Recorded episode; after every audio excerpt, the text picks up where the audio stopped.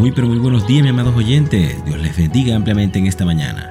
Feliz de saludarlos hoy lunes y esperando que hayan apartado un espacio para orar y compartir la palabra de Dios. Pero si no lo hiciste, qué bueno que estés aquí, porque seguramente Dios quiere decirte algo hoy. Así que no lo olvides, todo lo puedo en Cristo que me fortalece. Hoy traigo para ustedes una historia que nos ayudará a seguir edificando nuestra fe y nuestro peregrinar. Por eso decidí llamarla Alza tu mirada. Y esto más que una historia es una anécdota que me sucedió hace un tiempo atrás. Cuando estudiaba en la universidad, me incluí en una escuela de atletismo y una de las áreas de esta escuela era el salto de longitud. Así que mi maestro, que era excelente, nos puso a todos a saltar una vez sin decirnos nada. Después de que cada uno había saltado, nos dijo que todos habíamos cometido un error clásico y básico. Dijo que al pisar la línea de despegue, todos nos fijamos en el área a donde íbamos a aterrizar. Quiero que hagan una cosa diferente en el siguiente salto, dijo el maestro. Así que todos pensamos que nos iba a decir que teníamos que correr más rápido o saltar más fuerte o algo semejante. Pero qué sorpresa fue para nosotros cuando nos dijo que lo único que quería que hiciéramos diferente esta vez era que en el momento de pisar la línea de despegue levantáramos la cabeza y alzáramos la vista. Y remató diciéndonos, eso va a jalar tu cuerpo en un ángulo que les permita tener una mayor longitud en tu salto.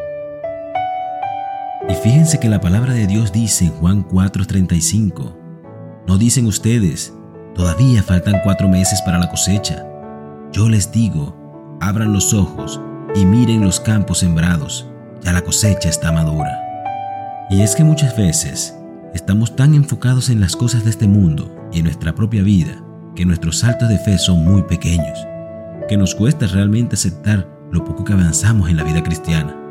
Solemos por momentos ensimismarnos tanto que llegamos a enfocarnos solo hasta donde nuestra mirada puede ver y no hasta donde Dios quiere colocarnos. Y es ahí cuando tenemos que levantar la cabeza y alzar la vista, y puesto los ojos en Jesús, el autor y consumador de la fe, porque solo entonces vamos a hacer grandes cosas en el Señor, porque al igual que Pedro, cuando estaba mirando a Jesús mientras caminaba sobre el agua, se dio cuenta de que mientras tenía su mirada en el Maestro, no se hundía, pero al ver que a su alrededor las olas, la tempestad, el viento torrente, tuvo miedo y su fe comenzó a descender de tal forma que cuando perdemos de vista nuestro principal propósito, también serán disipados nuestras metas en Cristo. Por eso, amado hermano, cuando mi profesor nos dijo, levanta la cabeza y alza la vista, recordé que lo mismo nos pide a nosotros Dios con nuestra fe. De manera, amado oyente, que no sé por qué te encuentres pasando ahora. Tal vez es una calamidad familiar, una enfermedad, una mala situación económica o un estado de depresión, no sé. Pero lo que sí sé es que si decidiste confiar en Dios y le pediste que se hiciera cargo, no dejes de confiar en Él y no bajes tu mirada. Mantén tus ojos puestos en Él y solo en Él. Porque por más que las situaciones a veces pinten desalentadoras y engañosas, Dios siempre tiene el control y jamás te ha perdido de vista. Así que hoy es buen día para respirar profundo y calmarte.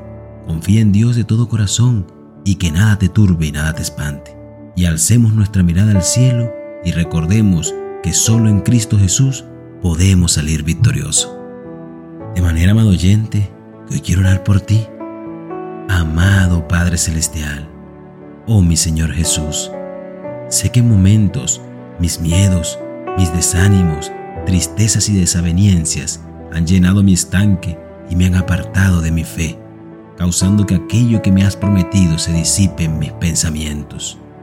Pero hoy, amado Señor, decido fortalecer mi mente y mi fe en ti y confiar en tus promesas inmutables y mantenerme siempre con la mirada puesta en tu esencia y no dejar que nada ni nadie cambie mi fe. Todo esto te lo pido en el poderoso nombre de tu Hijo Jesús. Amén y amén. Que tengas un maravilloso y hermoso día. Dios te bendiga. Yo quiero ser uno contigo y compartir en comunión en el lugar santísimo. Cantamos. Yo quiero ser uno contigo y compartir en comunión en el lugar santísimo. Oh, levanta tus manos.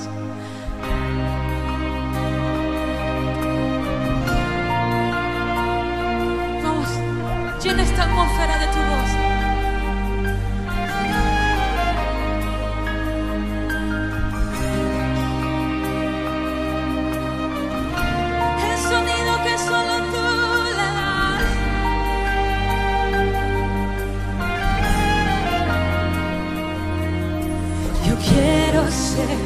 Uno contigo y compartir en comunión en el lugar santísimo.